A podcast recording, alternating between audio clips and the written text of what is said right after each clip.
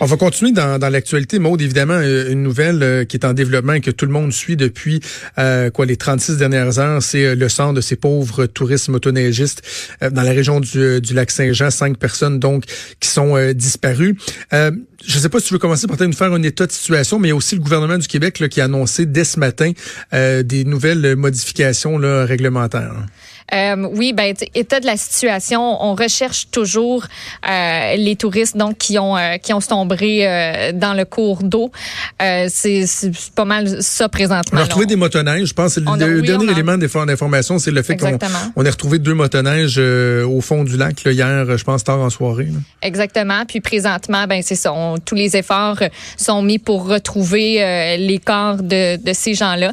Il y a des informations qui courent comme quoi les touristes qui ont été rescapés eux seraient même euh, partis là, de la région puis en voie de retourner euh, chez eux. Là, ça reste, ça reste à confirmer. Euh, mais vraiment, tout, est, tout, tout est mis en œuvre sur place pour pouvoir les retrouver. Et ben, tu parlais d'une annonce aujourd'hui. La ministre du Tourisme, Caroline Proux, qui a pris la parole à 10 heures, elle a décidé d'accélérer le processus d'encadrement du tourisme d'aventure au Québec. C'était déjà dans les plans. On travaillait déjà là-dessus. Il y allait y avoir une annonce, mais on comprend qu'avec les événements, euh, on a préféré euh, devancer le tout. Donc, ce qu'on a, annoncé, euh, c'est que toutes les entreprises qui offrent du tourisme nature et d'aventure, qui vont vouloir bénéficier d'une aide financière du, du ministère, donc devront désormais détenir une accréditation qualité et sécurité émise par Aventure Écotourisme Québec. Les guides qui dirigent des excursions en véhicule hors route, on parle de motoneige et de tout véhicule tout terrain, euh, devront subir, eux, une formation obligatoire pour exercer leurs activités. Les touristes et les locataires de ce genre de véhicules-là devront suivre également une formation obligatoire avant de partir en excursion. La ministre qui disait, entre autres, que les excursions en motoneige, escalade, canot, kayak de mer, c'est des façons qui sont très appréciées de profiter des beautés naturelles du Québec, mais ces activités-là doivent être rigoureusement encadrées pour assurer la sécurité euh, des amateurs de plein air. Autant, des gens qui, toi puis moi, là, on est des Québécois, puis on, y va en faire de ce genre d'activité-là, euh, autant que, que les touristes. Les modalités des formations euh, vont être euh, à déterminer, mais le ministère du Tourisme désire éviter que les euh, obligations, ça ait un effet trop dissuasif. On veut pas nuire à l'industrie au Québec. Ouais, c'est ça. Il faut toujours trouver le, juste équilibre entre assurer la, sécurité autant au niveau physique que, tu sais, bon, des fois d'essayer de l'encadrement au niveau administratif. Là, pour, je parle de, de, tout et de rien, l'hébergement, activité, le tourisme. Donc, tu sais, d'avoir un cadre réglementaire suffisant, mais qui soit pas trop contraignant non plus. C'est pas juste que les touristes viennent pas parce qu'il y a pas de guides qui sont pas mais en même temps, euh, je pense que c'est pertinent. Puis faut mentionner que tu tu tu l'as tu l'as dit, la municipaux qui a qui accélère, si on veut, les choses qui nous est présenté par le gouvernement, ils n'ont pas fait ça dans les 24 dernières heures. Il y avait déjà un plan qui était en préparation, mais euh, donc à la lumière euh, des événements, on vient euh, accélérer un peu les choses. je sais que Benoît, ce matin, faisait mention des, des chiffres que tu avais dénichés concernant les, les, statistiques d'accidents en motoneige. On pense souvent au tourisme, mais finalement, lorsqu'on regarde la, la, place des touristes dans les accidents, ils sont pas si présents, en tout cas, sont pas surreprésentés nécessairement. Là. Exactement, parce que depuis hier, on se pose beaucoup de questions par rapport à ça. Ben Radio Canada a fait l'exercice, a fait l'exercice. Oui, euh, on a des chiffres à l'appui. Si ben non, il n'y a pas vraiment de touristes plus que ça qui perdent euh, la vie à motoneige chaque année. Depuis 2010, selon le bureau du coroner, on a 21 décès dans un contexte d'accident de motoneige qui concerne les touristes. On parle de 17 hommes, 4 femmes. Pour ce qui est de leur origine, 7 étaient originaires de la France et 9 du Canada, donc hors du Québec. Euh, sinon, il y a la Belgique, la Suisse, l'Angleterre et les États-Unis qui sont euh, représentés. Là, on parle de, de 1 à peu près pour chacun de, de ces endroits-là. Ça veut dire que chaque année, on aurait deux à trois accidents mortels qui impliquent des, touristes qui sont originaires de l'extérieur du Québec. Chaque année, faut dire qu'il y a environ 30 000 touristes qui viennent au Québec pour faire, entre autres, la motoneige. Chaque année, en moyenne, on a près de 30 personnes qui perdent la vie en tout en utilisant une motoneige au Québec. Puis selon les rapports du coroner, pour ce qui est des causes souvent de ces accidents-là. Euh, il y a la consommation d'alcool qui est pointée du doigt très souvent ou encore la mhm. vitesse excessive qui peut mener soit à une collision ou euh, ou euh, une sortie une sortie de piste, une sortie de route et euh, dans chacun des cas, l'état des véhicules n'est pas vraiment mis en cause dans les documents qui ont été euh, consultés.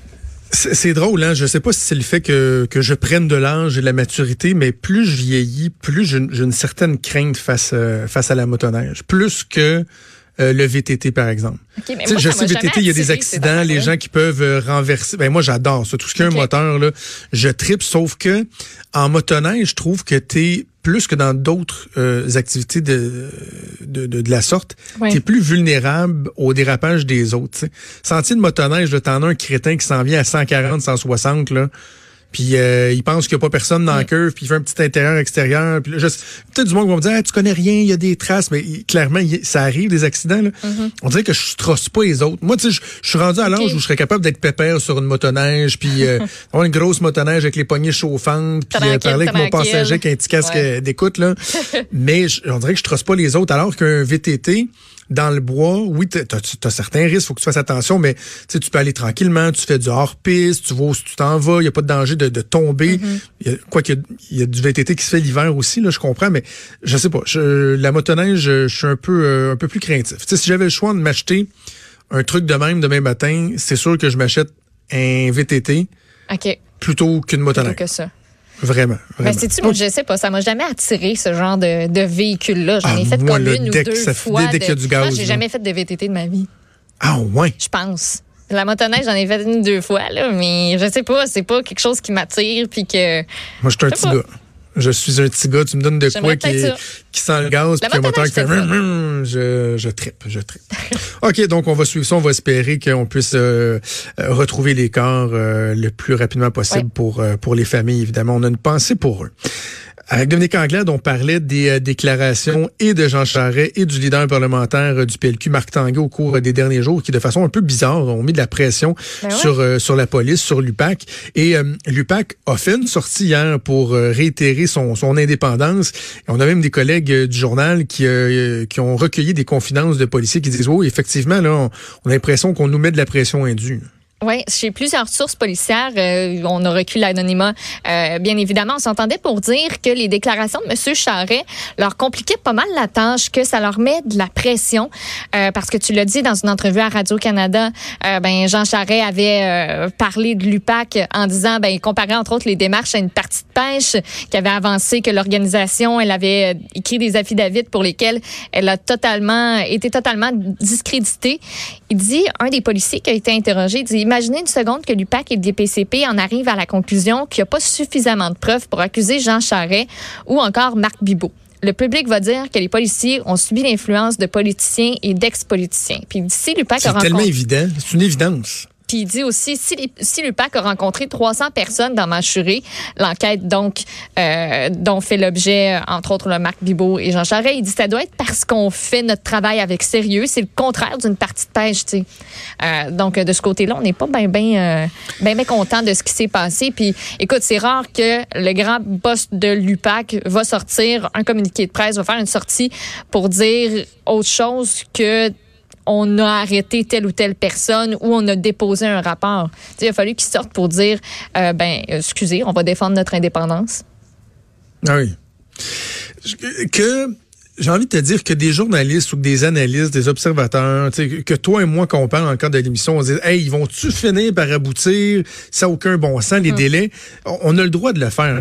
en même temps, c'est notre job de donner notre opinion. Mais quand tu es visé par ça, et là, je parle autant de, mettons, de M. Charest lui-même que euh, de Marc Tanguay, qui représente le Parti libéral du Québec. Tu te gardes une petite gêne, ne serait-ce que pour la raison que tu as évoquée, c'est-à-dire que si effectivement ils, arrêtent l'enquête, mm-hmm. ils vont se faire dire que c'est à cause de ça. Donc, est-ce que vraiment, il y a plus de chances que l'enquête aboutisse rapidement depuis une semaine? La réponse, c'est non, au contraire, bien au contraire, ma chère. Tu sais, je trouve même au niveau stratégique, je peux comprendre le cri du cœur d'une personne comme Jean Charest qui dit ça fait six ans, là. Six ans que je me fais courir après 300 personnes qui ont été rencontrées. Je peux comprendre qu'il soit écœuré. je, peux même comprendre qu'on espère que ça aboutisse, mais de faire un peu comme l'avocat de M. Charest le fait, parce que lui, il a été un peu plus nuancé, M. Charest, de mm-hmm. dire Hey, arrêtez ces enquêtes-là. Là. Tu sais, je trouve c'est juste pas stratégique. C'est un peu déplacé. Marc Tanguay hier. Ben là, non, c'est pas bon. On a tout fait comme. Hein? Pardon? On peut-tu répéter? C'est vraiment pas bon. C'est vraiment pas bon. Un mot de quelque chose de, de, de, plus terre à terre. Il y a des skieurs hier qui ont, qui ont vécu ben une, mes aventures. J'ai pas vu ça passer. Pas tant terre à terre que ça, ils ont été. Ouais, euh. c'est ouais, le pays était pas. Au contraire, il y avait hâte d'être à terre. oui, il y a eu les pieds dans le vide pendant un petit bout hier. Euh, ah, parce que ouais, la remontée mécanique principale de la station de ski de Bromont tombée en panne aux alentours de 19h30. Il y avait environ 200 skieurs qui étaient pris dedans. On, euh, on raconte qu'aux environs de 19h05, il y a les moteurs du remont de pente qui ont subi un bris. Il y a une équipe qui a tenté de réparer ça pendant environ une demi-heure sans succès. Ça fait qu'après ça, on s'est dit, ben... Euh, Ils sont allés se coucher. Euh, ah, ben ça marche pas. Ouais, non, ça marche pas. Écoute, donc ce qui se passait, c'est que les chaises se sont mis à s'empiler au sommet de la montagne. C'est pas nécessairement quelque chose qu'on veut, surtout quand il y a du monde dedans. Euh, donc, le personnel du centre de ski a pris la décision d'évacuer skieurs et planchistes à l'aide de cordes et de harnais. Ça, c'est vers 20h30 que ça s'est passé. Et euh, ben, une chance qu'il faisait pas trop froid, hein, moins 3 à peu près. Ben non, ça avait été il y a deux jours, là. Ouf. Non, il n'y a pas eu de cas d'engelure dans, dans, dans le cas de présent. On n'a pas eu de blessure non plus. On dit euh, a des gens qui étaient un petit peu tannés parce que ça, a pris un peu de temps. On s'entend 200 personnes, 200 skieurs à, descendre quand tu n'as pas nécessairement fait ça toute ta vie. Je veux dire, tous les employés connaissent les protocoles, mais à un moment donné, on veut faire ça bien, puis on veut pas qu'il y ait personne qui se plaise dans l'opération. Euh, on raconte qu'il y en a qui auraient décidé de juste se pitcher en bas. Ben c'est ça, j'allais dire. Il y en a-tu qui se sont sacoués en bas? oui, ça a l'air que oui. C'est pas tellement une bonne idée. C'est une chance à prendre. Ben ça, dépend théo, ben là, ça dépend Théo comment. C'était pas trop haut, là. C'était pas trop correct, mais à un moment donné, t'as bien beau être écœuré, euh, ça tomberait là. tu vois, je suis en train de regarder, ça me fait penser. Te souviens-tu, l'an passé, c'était en mars 2019, il y a des adolescents qui avaient sauvé un enfant qui était euh, qui pendait dans un monde pente. Ben oui. Je suis en train de, ça se passait dans Vancouver. Euh, il avait, fait, Ben, il avait pas pris une espèce de pas de toile là, mais euh, c'était c'est cet accident là où il avait fait une espèce c'est ça. Il avait pris les, espèces de clôtures de sécurité, puis les tapis qu'ils mettent autour des poteaux. Ils ont dit à l'enfant, enlève tes skis. Ils l'ont tenu, là, comme euh, un classique là, de quelqu'un qui sort d'un building, puis euh, hein, tu essaies d'atterrir à la bonne place. Et ils ont absorbé sa chute comme ça. Mm. Des jeunes qui avaient fait ça. J'ai la vidéo devant moi, il était quoi, 6-7 jeunes? Euh, assez formidable. Mais là, tu peux pas faire ça avec 200 personnes dans un remontant, surtout pas, s'il y en a qui pèsent 250 livres. C'est pas la. Un petit peu plus complexe. Voulez-vous sauter, s'il vous plaît, monsieur? On va vous attraper. Moi, ça m'aurait pas tant. Non, ça m'aurait pas tant ton. OK. Petite mésaventure quand ah même, euh, rien de grave, mais et, ça, n'enlève rien au charme euh, de la montagne à Bromont. Je sais pas si tu connais ce coin-là, mais moi, c'est un de mes coins préférés au Québec. J'ai jamais été à, Bromont. Ouais, en Estrie, Bromont, moi j'ai passé euh, plusieurs semaines là, même peut-être plus qu'une été, il faudrait vérifier avec mes parents, mais on avait une roulotte à Bromont. Quand j'étais très, très jeune, là, 3, 4, 5 ans, je pense. Et euh, mes parents ont eu une roulotte là. On allait là le, week-end. Puis moi, à peu près chaque année, je te dirais, pendant deux, trois jours, on se loue le soit un Airbnb ou un petit condo pour aller au glissade d'eau de Bromont qui sont euh, réputés au Québec, une région fantastique là, dans le coin de Bromont, Granby, tout ça. Vraiment une très, très belle région de l'Estrie. Merci Maude, on va faire une pause et on revient.